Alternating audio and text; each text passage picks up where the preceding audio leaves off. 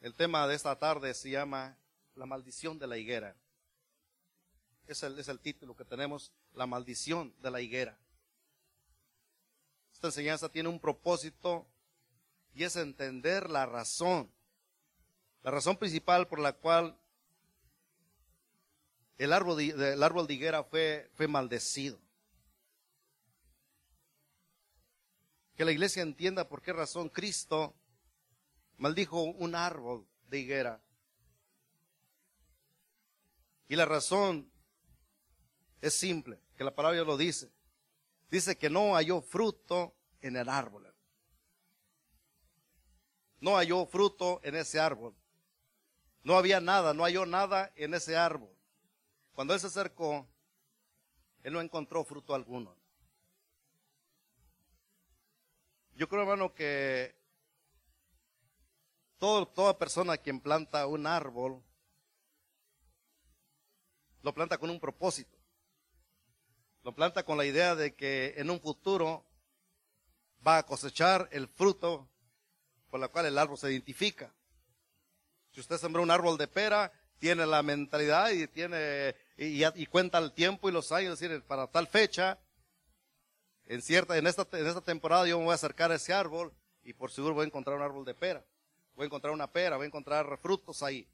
Si siembro un árbol de manzana, también lo mismo. Si siembro, una, si siembro un árbol de, ciruelas, un árbol de cualquier clase, es con la mentalidad de encontrar, de encontrar ah, frutos en el árbol en un día. En esta, en esta parte quiero hacer un eh, énfasis en lo que es un árbol de, higuera, un, árbol de, higos. ¿Se conocen los, los, árboles de higos? ¿O alguien no lo conoce? Todos conocen, sí entienden entonces lo que es la, higuera. Amén. La fruta aquella que hay y en realidad la, higuera estaba viendo, hermanos, si hay más de mil clases de, de, ese tipo de, árboles. Y es el árbol más, más, este, más antiguo, pudiéramos decir, que ha existido de fruta. Y es un árbol que, que tiene algo muy peculiar porque ese árbol se, se tanto se produce o se, acopla o se adapta a cualquier, eh, en cualquier terreno, en cualquier lugar más cosas de que lo deja ahí y, se ambienta y, produce. Se da. Yo anhelaba tener un árbol de, de, higos. Y el único que yo le daba molestia cada, cada año era el hermano Filiberto. No sé si lo tenga todavía, pero él, tenía un árbol de higos y cada año, hermano, por favor, cuando ya haya higos, déjeme saber, hermano. Y ahí estaba el hermano ahí atento y siempre ya cuando había me, me, convidaba de esas frutas. A mí me gusta mucho. Es una de las frutas favoritas de, de mi persona. Y anhelaba. Y sabe que por la gracia de Dios un día pude, pude comprar un arbolito y lo planté y ahorita ya está, ya está grande. Ya, ya, produce, ya va por dos, dos, dos años el mes que está produciendo y esto, esto es maravilloso. Ahora, dentro de eso, si uno, uno toma curiosidad para observar estos árboles, es algo, como le digo, es algo, algo peculiar en este árbol. Aparte de que se adapta en cualquier, eh, en cualquier área, en cualquier terreno donde lo lleven, por seguro se va, se va a adaptar. Otra cosa que tiene es que este árbol no da flores, pero sale el brote, da la fruta. Y yo, yo esperaba cuando el primer año que yo dije, pues no, no va a dar nada porque no tiene, no tiene fruta. Y miré aquel botoncito que salió nada más y dije, bueno, digo, pero ¿cuándo va a reventar? Yo quería ver que, que reventara, ¿no? Para ver qué color era la, la, flor. Pero nunca, nunca reventó, simplemente se hizo la bolita, creció. Y cuando menos di cuenta le empezaron a salir los brotes de hoja. Ya cuando ya estaba lleno de hojas el árbol y nunca miré una flor, digo, bueno, pues entonces nomás es la pura fruta que da y, listo. Y sí, efectivamente, así nomás creció, ya tenía las primeras, las primeras, este, los, primeros frutos. Pero ¿qué es lo que salió primero? El brote. La hoja vino después. Cuando el árbol ya estaba lleno de hojas, entonces si usted alzaba las hojas y por seguro ahí estaban las frutitas ya. Ya estaban de buen tamaño. En un poco tiempo iba, ya iban a madurar. Esa es la, empezando. Pero en el trayecto del, del año es cuando nacen las frutas, las otras, las frutas más que vienen más tupidas, vienen más llenas.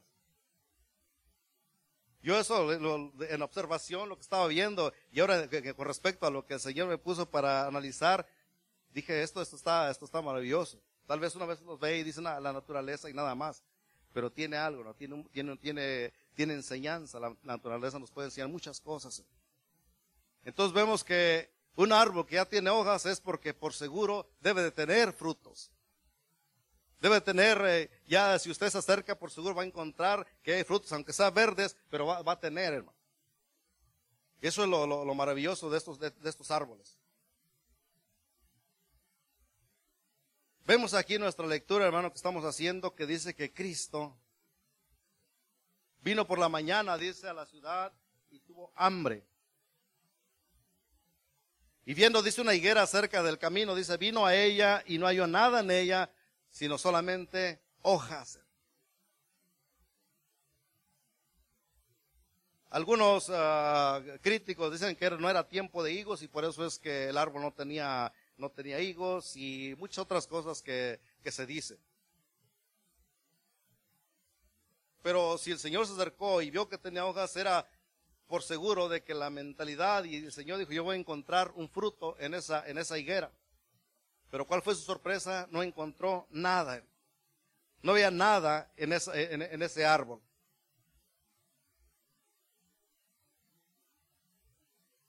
Entonces en nuestra, en nuestra lectura encontramos una, una escena única mencionada en la, en la palabra de Dios. Y digo única porque vemos aquí algo que no, que no muy, no, no lo vimos con, con, ah, con frecuencia o no vimos que se repitiese otra vez. Cristo maldiciendo un árbol de higuera. Conocemos al Cristo que hacía milagros, sabemos y, conocemos al Cristo eh, que sanaba enfermos, que, que, que, atendía, que venía y que todos se acercaban para ser sanados, para ser curados, para ser liberados. Pero los discípulos cuando andaban con él y vieron esta, esta acción del Señor Jesucristo, yo creo que quedaron también asombrados. Y sí lo, sí lo estuvieron. Se asombraron de ver que el Maestro, que el Señor Jesucristo se parase y viera un árbol y simplemente no tenía frutos y solamente le dijo, dice, nunca más, nunca jamás tengas fruto. Y dice que la higuera se secó al instante.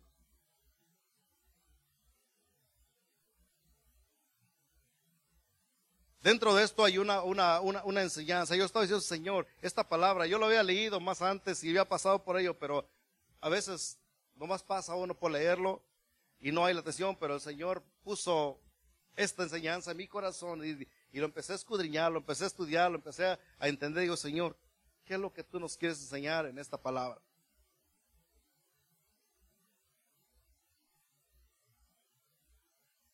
Cristo está enseñando algo maravilloso aquí. En realidad lo que estamos, lo que estamos viendo aquí en la palabra de Dios es que vemos la, puedo decir que Cristo encontró y usó esta, este árbol para dar un ejemplo. Sabemos que eh, eh, cuando Cristo en su, en su ministerio venía y cuando regresó aproximadamente casi una semana antes de, haberse, de, antes de ser crucificado, Él regresó a Jerusalén. Y sabemos que Él vino y llegó y tuvo esa entrada, entrada triunfal a Jerusalén y sabemos todo lo que, lo que aconteció ahí, cómo le recibieron y todo. Pero dice la palabra de Dios unos versículos antes, en el capítulo 12, dice que, y dice que, y entró Jesús en el templo de Dios y allí había una, una, una, una, situación bastante desagradable delante de sus ojos. Dice, y echó fuera a todos los que vendían y compraban en el templo y volcó la mesa de los cambistas, dice, y, la, y las sillas de los, que, de los que vendían palomas. Y les dijo, dice, escrito está, mi casa, casa de oración será llamada, mas vosotros le habéis hecho cueva de ladrones.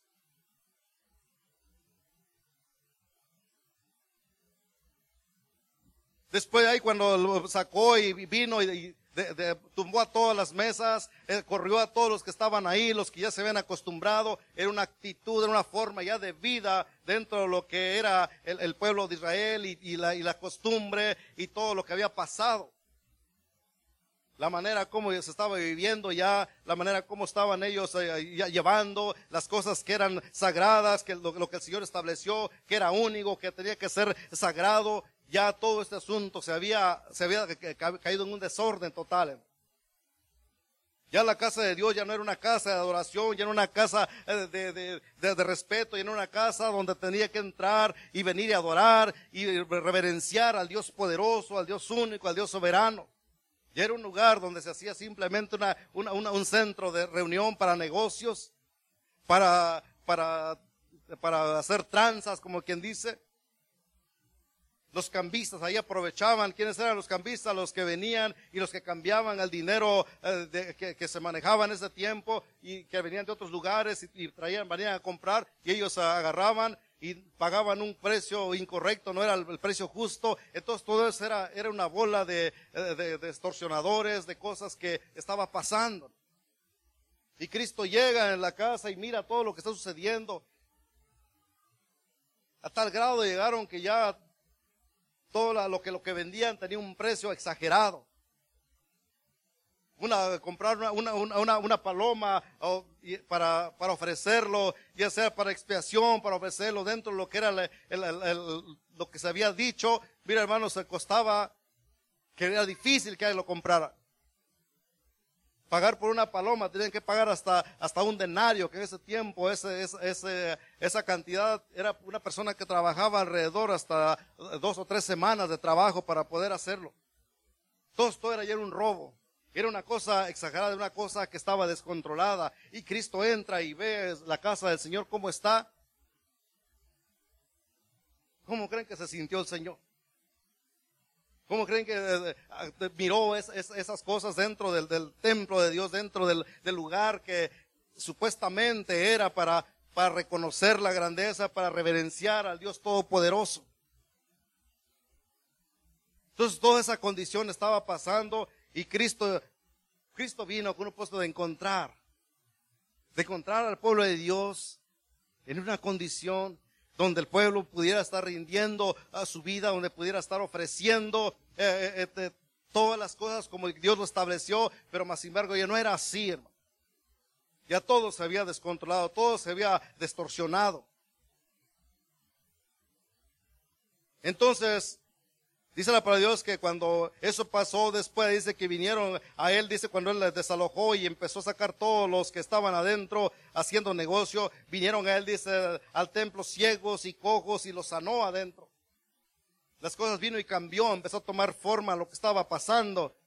Pero dice los principales sacerdotes y los escribas, viendo las maravillas que hacía, y a los muchachos, dice, aclamando en el templo diciendo, Osana al hijo de David, uh, se indignaron y le dijeron, oye lo que te están, están, lo que estos dicen. Y Jesús le dijo, sí, nunca leíste de la boca de los niños, dice, y de los que maman, perfeccionaste la alabanza. Y salió, dice, de, salió de ahí, dejándolos y se fue a Betania y reposó ahí, ahí posó, ahí pasó la noche. Al regreso es cuando vemos esta escena, al regreso es cuando vemos que Cristo eh, dice que venía por la mañana viniendo de la ciudad y que tuvo hambre y viendo esa higuera se acercó al camino y vino ella, dice, y no halló nada en ella sino, sino hojas solamente. Y fue cuando maldijo a la higuera, nunca jamás nazca de ti fruto. ¿Qué es lo que estaba haciendo el Señor ahí? Esta acción de Jesús usó el árbol de la higuera como una como una metáfora, una figura retórica para poder expresar una realidad, la realidad de, lo que estaba pasando con el pueblo de Dios.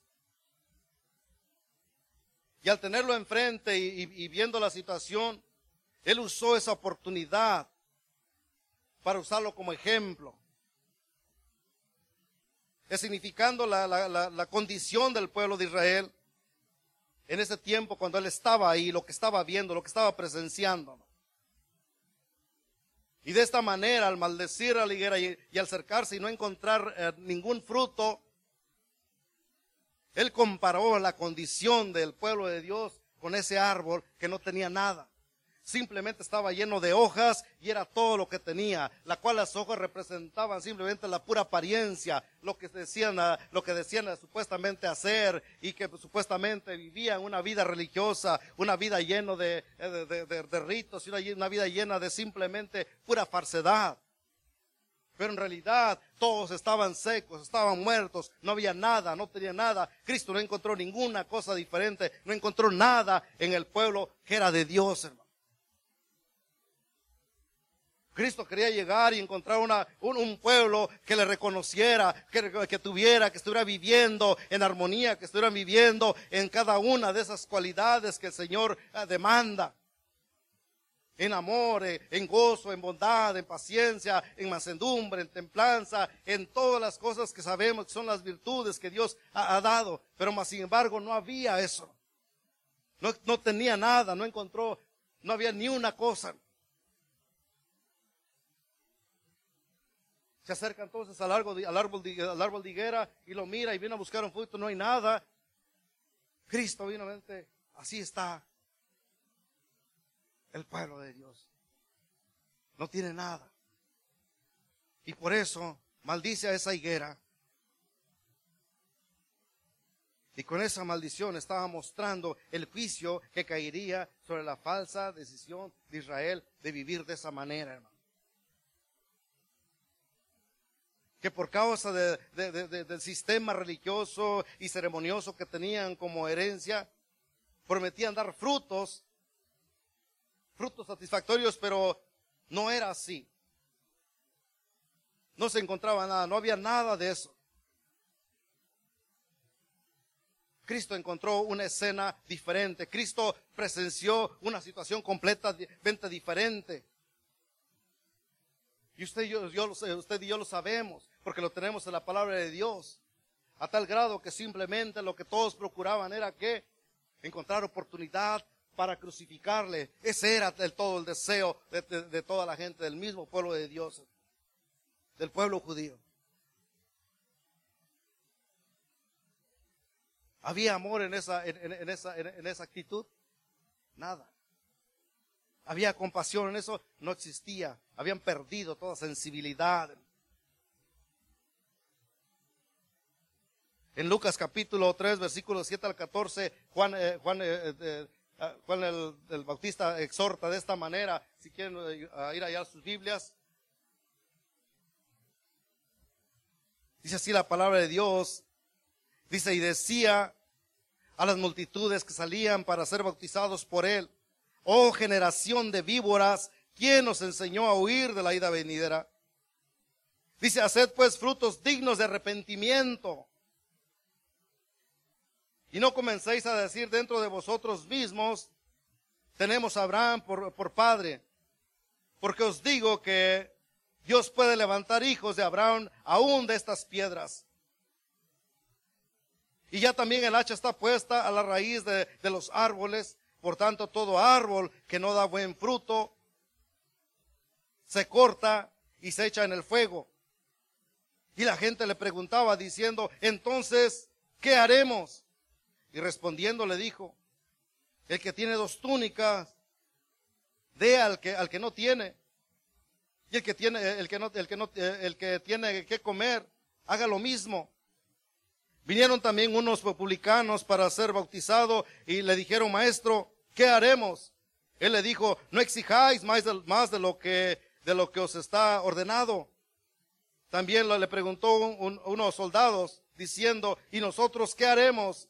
Y les dijo, no hagáis extorsión a nadie, ni calumniéis, ni calumniéis. Y contentaos con vuestro salario. Vemos entonces, hermano, que la, la condición, la manera, el estilo que estaban viviendo, que estaban pasando, estaba completamente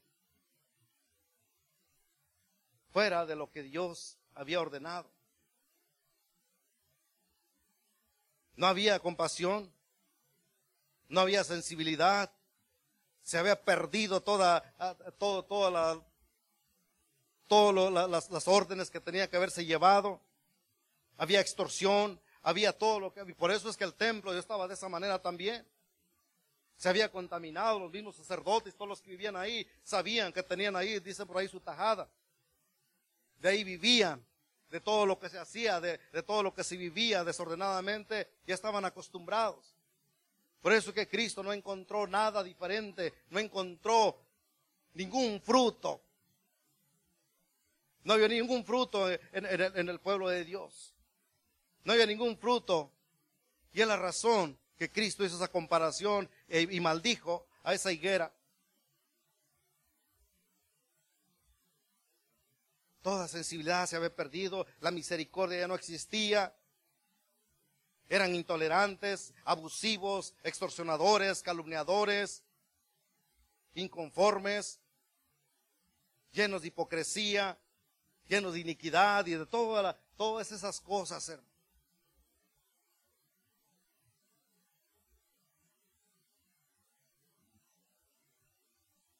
La condición que estaban viviendo. Queremos ver otro ejemplo de, cómo estaba la condición y Cristo exhorta a, los exhorta de una manera directa. Vayan al libro de, de, Mateo capítulo 23. Mateo capítulo 23. Versículos del, del 1 en adelante. Dice entonces, habló Jesús a la gente y a sus discípulos diciendo, en la cátedra de Moisés se sientan los escribas y los fariseos. Así que todo lo que digan que, guardéis, guardadlo y hacedlos, mas no hagáis conforme a sus obras, porque dicen y no hacen. Porque atan cargas pesadas y difíciles de llevar y los ponen sobre los hombros de los hombres, pero ellos ni con un dedo quieren moverlas. Antes hace todas las obras para ser vista por los hombres, pues ensanchan sus filacterias y extienden los flecos de sus, eh, de, sus mantos y aman las primeros, los primeros asientos en las cenas y las primeras sillas en las sinagogas y, las salutaciones en las plazas y que los hombres le llamen rabí, rabí. Versículo 15. Ay de vosotros, escribas y fariseos hipócritas, porque recorréis mar y tierra para hacer un prosélito y una vez hecho, le hacéis dos veces más hijo del infierno que vosotros. Ay de vosotros, guía ciego, que decís, si alguno jura por el templo, no es nada, pero si jura por el oro del templo, es deudor. Insensato y ciego, porque ¿cuál es mayor, el oro o el templo que santifica el oro? También decís, si alguno jura por el altar, no es nada, pero si alguno jura por la ofrenda que está sobre, sobre él, es deudor. Necios y ciegos, porque ¿cuál es mayor, la ofrenda o el altar que santifica la ofrenda? Pues el que jura por el altar, jura por él y por todo lo que está sobre él, y el que jura por el templo, jura por él y por lo que lo, por lo, que lo habita. Y el que jura por el cielo, jura por el trono de Dios y, porque, y por aquel que está sentado en él. Ay de vosotros, escribas y fariseos hipócritas, porque diezmáis la, menta y el eneldo y el comino, y dejáis lo más importante de la ley, la justicia, la misericordia y la fe. Esto era necesario hacer sin dejar de hacer aquello. Guías ciegos, que coláis el mosquito y traigáis el camello. Ay de vosotros, escribas y fariseos hipócritas, porque limpiáis, limpiáis lo de afuera del vaso y del plato, pero por dentro estáis llenos de robo y de injusticia. Fariseo ciego, limpia primero lo de adentro del vaso y del plato, para que también lo de fuera sea limpio. Hay de vosotros, escribas y fariseos hipócritas, porque sois semejantes a, sepulcros blanqueados, que por fuera la verdad se muestran hermosos, mas por dentro están llenos de huesos de muertos y de toda inmundicia. Así también vosotros por fuera la verdad os mostráis justos a los hombres, pero por dentro estáis llenos de hipocresía e iniquidad. Esa era la condición. Cristo los estaba confrontando, los está llevando a la realidad. Eso era lo que, lo que había, esa era la manera, ese es el estilo que, que, que, que existía, como, como vivían, hermano. Esos eran los que se decían estar al frente, los que eran los sacerdotes, los que estaban, los que estaban de guía, los que estaban de maestro, los que estaban ahí, que tenían esa, esa, posición. Entonces todo lo, que estaba pasando, Cristo llega y no encuentra nada. No encuentra ni, ni un fruto de arrepentimiento. No había frutos dentro de, de cada persona.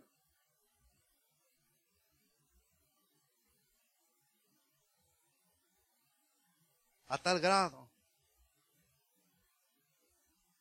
que ellos, aunque decían amar a Dios, aunque ellos decían tener reverencia a Dios, y ellos decían, y, como dice la palabra de Dios, ellos se jactaban a sus anchas y de una manera eh, tal vez muy eh, esplendorosa, pero todo era pura vanidad, todo era pura falsedad nada más, porque era por fuera solamente, así como aquella higuera, aunque se miraba frondosa y grande el árbol y lleno de hojas frondosas, pero cuando Cristo se acercó y dice que levantó y no miró nada, así estaban en ese tiempo, hermano.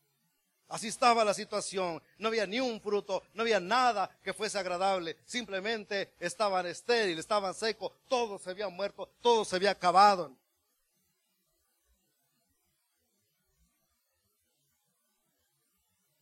La palabra de Dios nos dice en el libro de, Juan 1, del 6 al 11, y en el capítulo 11 dice que a los suyos vino, dice, y los suyos no le recibieron. Tal era el, estado de ellos que estuvieron dispuestos, ya andaban solamente buscando ocasión, porque ya estaban a una semana. Este acontecimiento pasó una semana antes de que Cristo fuese crucificado. Y ellos tenían mucho tiempo para estar planeando, para encontrarlo en, un momento solamente para poderlo acusar y de esa manera llevarlo a la cruz. Esa era la condición.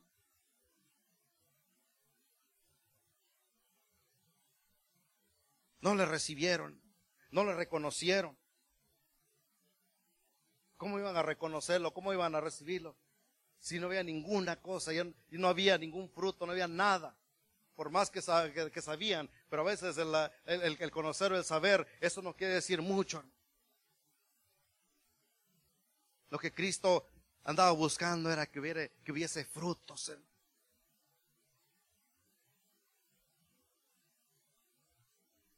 Se acercó uno allá en el libro de Mateo capítulo 18, 20, 19 y 20, dice que vino un escriba y le dijo, maestro,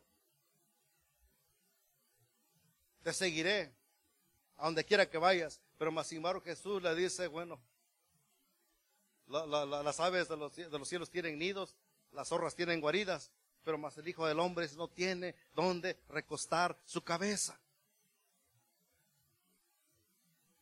Cristo estuvo y habitó, pero jamás tuvo un lugar digno como lo que era Él, que era un rey. Dentro de su pueblo no Él habitó, habitaba eh, de, aldeas a aldeas, de lugar en lugar. El lugar preferido del Señor Jesucristo era el Monte de los Olivos y yo creo que ahí pasaba la, mayor parte de las noches. Pues no tuvo un lugar donde dijera yo, este es mi, este es mi lugar, este es mi, eh, eh, mi hogar donde yo llego y descanso. ¿Por qué? Porque no le recibieron, porque no le reconocieron.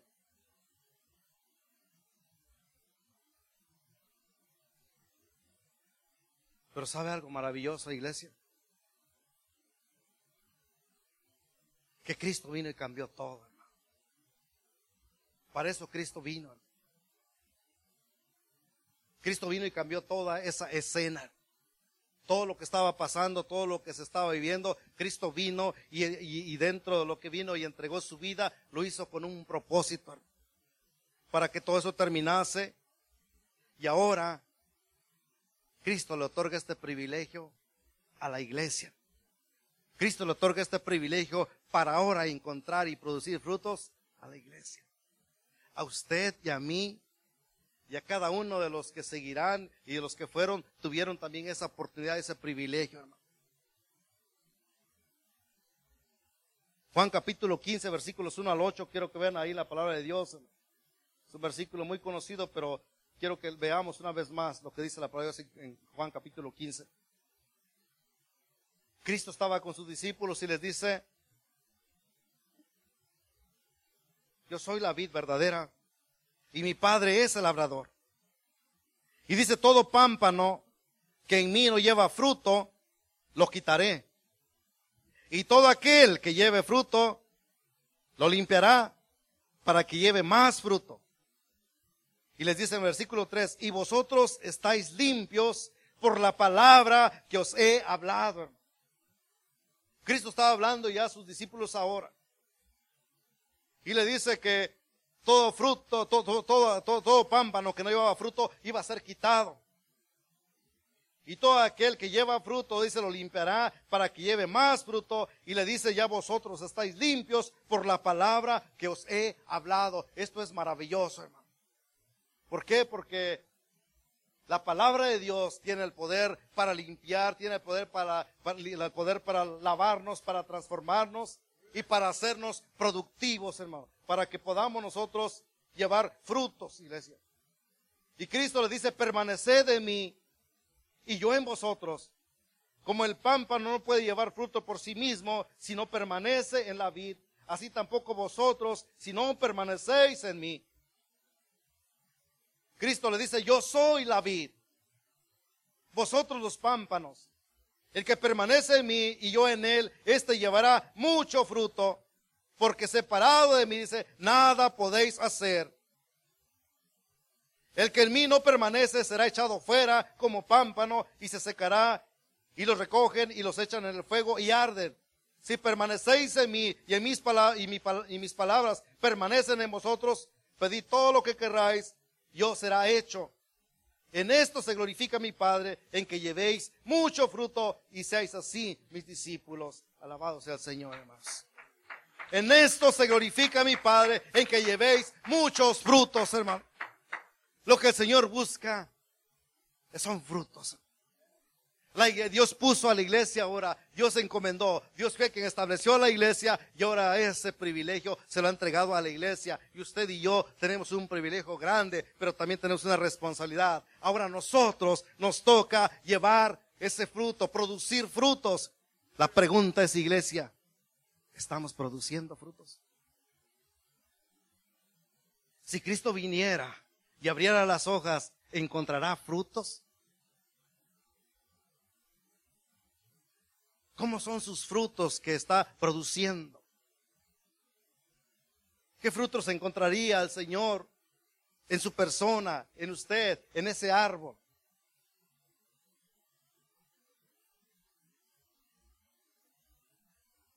¿O simplemente encontrará puras hojas? Pura apariencia. pura, pura figura nada más. Pura falsedad.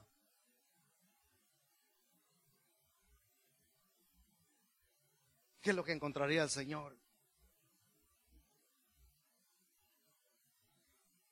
Cristo no quiere encontrar solamente hojas.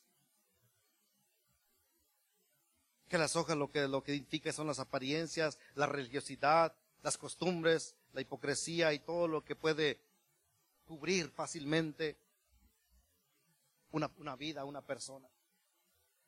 Es bien fácil que seamos cubiertos de, de, esas cosas. Pero sabe que Cristo va a venir y va a buscar frutos. Él va a llevar a decir cuánto, cuánto produciste. Quiero ver el fruto tuyo. Cristo llegó al, al pueblo de Israel y no encontró nada, hermano. Ya no había, todo se había perdido.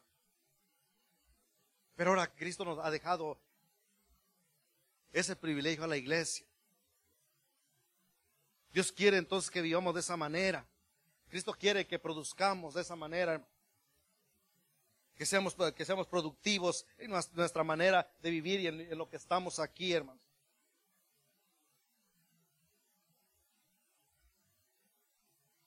¿Qué le dijo, a, le dijo a, los fariseos, hermanos, ahí en el versículo ah, que estábamos leyendo, 23, 26 de, de Mateo? Mateo 23, 26.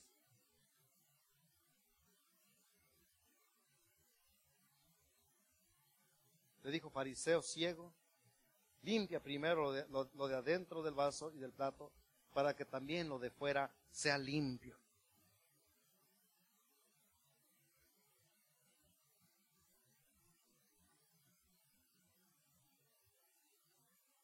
Tiene que estar limpio.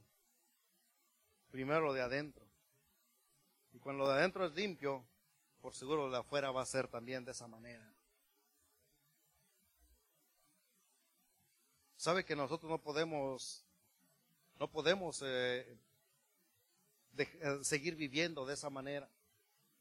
No podemos seguir dejando que nuestra vida se alimente de apariencia, se alimente simplemente eh, de, de una vida religiosa, de una vida solamente de, comodidad, de una vida que estamos acostumbrados.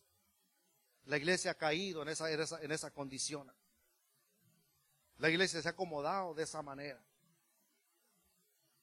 Ya ha pasado más de dos mil años que Cristo vino y, por seguro ya a estas alturas ya, ya, ya estamos batallando demasiado.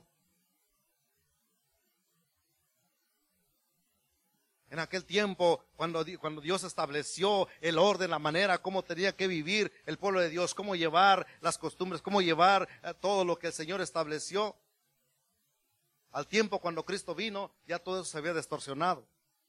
Todo eso cada quien ya había hecho a su manera, ya se había acostumbrado a su propia manera, ya las cosas se tomaban nomás por querer hacerlo, ya nomás por un cumplimiento ahí, ya por, por, por, por cualquier lado, ya no había nada, no, había ninguna seriedad, ya no había nada de, no había nada. Cristo no encontró ningún fruto. La condición de la iglesia hoy en día está cayendo en, las mismas prácticas. Es tiempo que nosotros nos levantemos, reconozcamos y digamos delante del Señor, decirle, Señor, yo quiero llevar el fruto. Yo quiero vivir arraigado a la vid verdadera que es Cristo Jesús, hermano. Es Cristo el único quien puede sustentarnos. Él es el único quien puede darnos vida. Él es el único quien puede hacernos producir frutos. Sin Él, separado de Él, nada podemos hacer. No importa cuánto ah, eh, aparentamos, no va a haber nada, no vamos a poder producir nada. Va a ser imposible. ¿Por qué? Porque Cristo lo dice. Y búsquele, acomódele como usted quiera, pero no. Al final de cuenta, se va a mirar. Al final de cuenta, usted, usted mismo va a decir, pues, ¿qué estoy produciendo? ¿Qué estoy haciendo? Separado de mí, dice Cristo, nada podéis hacer. Permaneced en mí, en la vid verdadera para que como pámpano, dice, produzca y produzca si lleves fruto. Es lo que Cristo quiere, hermano, que la iglesia permanezca. No es tiempo de, separarnos, es tiempo de, arraigarnos, es tiempo de, de, acercarnos y permanecer a la vid verdadera, hermanos. No podemos hacerlo por sí solo. Cristo quiere encontrar verdaderos frutos en ti, iglesia. Cristo quiere encontrar esos frutos que se, habían extraviado, esos frutos que se han, eh, que se han abandonado, esos frutos que se han eh, eh, esos frutos que, ya se han perdido, el valor. Hoy en día Dios quiere que regresemos y, y produzcamos esos frutos una vez más, iglesia. Gálatas capítulo 5, 22 y 23, podemos encontrar alguna, una, una lista de, de, alguna, de alguna de las cosas que, eh, la palabra nos menciona lo que es el fruto del Espíritu, si podemos entender, hermano. Dice más el fruto del Espíritu, dice que es amor, es gozo, es paz, paciencia, benignidad, bondad, fe, mansedumbre, templanza. Dice contra, contra tales cosas, no hay ley. Es lo que está, es lo que está diciendo la palabra de Dios, hermano más el fruto del Espíritu. No dice más los frutos, dice más el fruto. Es un solo fruto, hermano, pero que produce y nos lleva a una sola cosa, si, si lo entendemos, hermano. El amor, dice primero, dice, más, fruto, más el fruto del Espíritu es el amor, es gozo, es paz, paciencia, benignidad, bondad, fe, mansedumbre, templanza. Son las cosas que dentro de nuestra vida debe, debe de ser debe de ser ah, constante. Debemos vivirlo de esa manera, debemos tenerlo. En aquel tiempo dijimos que ellos eh, perdieron toda sensibilidad, perdieron todas las cosas, ya no había compasión, no había sensibilidad, no había misericordia, no, no, había ah, tolerancia, eran abusivos, extorsionadores, calumniadores, inconformes, hipócritas, llenos de iniquidad y cuántas cosas. Todas esas cosas pueden rodear fácilmente una vida. Pero Dios no quiere que eso sea lo que rodea la vida del cristiano, la vida de sus hijos. Dios quiere que la, iglesia, la vida de sus hijos tenga compasión, sea sensible, que sea misericordioso, que sea tolerante. Si eh, por alguna razón, eh, tal vez eh, en un tiempo extorsionó, que devuelva lo extorsionado, que hable verdad, que no calumnie, que sea agradecido, que, sea de un solo, un solo sentir, de un solo hablar, que sea de un solo ánimo, dejar toda hipocresía y podemos mencionar muchas cosas más. Producir frutos. No obstante, agregar a, a todo esto, hermano, lo que es el, la adoración, lo que es la entrega, lo que es la devoción, lo que es buscar al Señor, lo que es también importante llevar, anunciar las buenas nuevas de salvación. Que eso es parte del, fruto que el cristiano tiene que estar produciendo. Eso es algo que Cristo estableció, que Cristo dejó a la iglesia, le, le, encomendó a cada uno de los que creen en su nombre, hermano. Ese es el plan de Dios.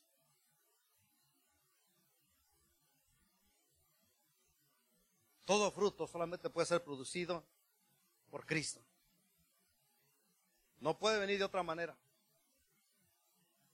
Por eso la importancia de permanecer arraigados a la vid, que estemos plantados en, la vid verdadera.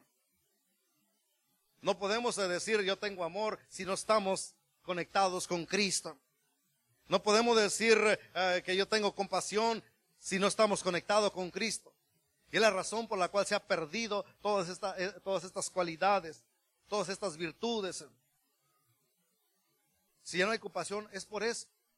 Si ya no hay sensibilidad, es porque nos hemos desconectado de Cristo. Y una vez desconectado, automáticamente ya no producimos frutos. Y dice que una, una eh, si, si, el, si esa rama ya no da frutos, tiene que ser quitado, cortado, se seca y va a ser quemado. necesitamos. Necesitamos entender esta parte importantísima. Que la, única manera de poder nosotros llegar y producir el fruto que Dios quiere es que permanezcamos a la vid verdadera, que permanezcamos en el plan que Cristo tiene y que sin Él nada podemos hacer, ningún lado podemos llegar, nada vamos a poder lograr si nos separamos de Cristo, iglesia. Es importante entender esto. Cristo viene a buscar. Cristo va a venir y va a buscar en usted y en mí también frutos. Eso téngalo por seguro. Que es el plan que Cristo tiene que va a llegar algún día y va a venir a buscar fruto en cada uno de nosotros. ¿Qué hemos producido? ¿Qué estamos produciendo? si estamos arraigados a Cristo y vivimos con Cristo y terminamos con Cristo, déjame seguirles, decirle que usted va a tener mucho fruto. Pero si nos separamos y vivimos una vida de apariencia, simplemente llenos de hojas nada más, no va a encontrar nada. Yo no sé cómo sea la condición de su vida. Yo no sé cómo esté su condición en este momento. Pero el único que sí sabe es usted, individualmente cada uno sabemos nuestra condición, sabemos nuestra persona, sabemos cuánto estamos produciendo, sabemos qué es lo que estamos llevando, reconocemos si tenemos o no tenemos fruto en nuestra vida. Hay sensibilidad, hay compasión, hay misericordia, lo estamos practicando, lo estamos viviendo, somos tolerantes, somos, eh, somos, somos, ah, tenemos verdad en nuestro hablar, no calumniamos, no decimos mentira. No vivimos simplemente por, por apariencia. No vivimos en la hipocresía. Usted solamente lo sabe. Pero si hay algo que te está afectando, si tú reconoces en tu vida que hay algo que, que yo, no, yo no estoy sintiendo esto, yo ya no estoy viviendo de esta manera, yo ya he perdido toda sensibilidad, ya no, ya no, ya no siento compasión por, ah, por el perdido, ya no siento compasión por, por, por, el que está en condición crítica, ya no tengo amor, ya no tengo paz, ya no tengo todas estas cosas. Reconoce si tú, tú te has desarraigado de la vida verdadera. Si tú has abandonado el caminar con el Señor, vuelve una vez más y regresa dile, Señor, yo quiero permanecer en ti. El que permanece en mí, dice, y yo en vosotros, llevará muchos frutos.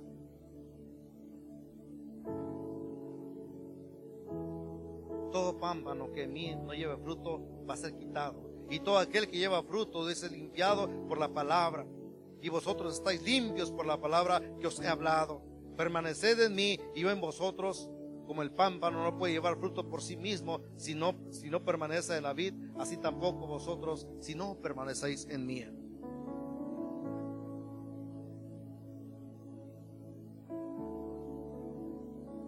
Ese es el plan de Dios. Es el plan de nuestro Señor Jesucristo. Cristo llegó y buscó fruto en el pueblo de Dios, pero no encontró nada. Encontró un pueblo completamente distorsionado, un pueblo contaminado, un pueblo que no lo reconoció, un pueblo que no le recibió, un pueblo que no le aceptó y un pueblo que lo condenó.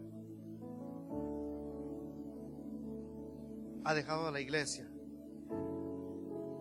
y Él quiere encontrar frutos en la iglesia. ¿Cómo va a encontrar a la iglesia? Va a encontrar a la iglesia produciendo. Va a encontrar a la iglesia con esas virtudes, con todas las cualidades que Él nos ha dejado. Yo creo que es tiempo, hermano, que la iglesia empiece a entrar cada día aún más y más y reconocer que necesitamos de Él. Si hay que buscar y pedir perdón, decirle Señor, perdónanos. Y ayúdanos a introducirnos una vez más en tus caminos y, y pertenecer una vez más a la vida que eres tú, Señor. Yo no sé, hermano, cómo es la condición de cada uno de nosotros. Como dijimos al principio, aquellas hojas que cubrían aquel árbol aquella higuera. Eran demasiado frondosas. Eso cual más cualquiera pudiera haber dicho, ese árbol está lleno de frutos. Pero Cristo se acercó. ¿Y cuál fue su sorpresa? Que no encontró ni un fruto. Y en ese instante, Él la maldijo y esa, esa higuera se secó. ¿Cómo está el árbol hoy en día? ¿Cómo está la iglesia hoy en día? Si simplemente está cubierto de hojas, es tiempo de regresar a decirle, Señor, yo quiero producir frutos. Yo no quiero que me vayas a encontrar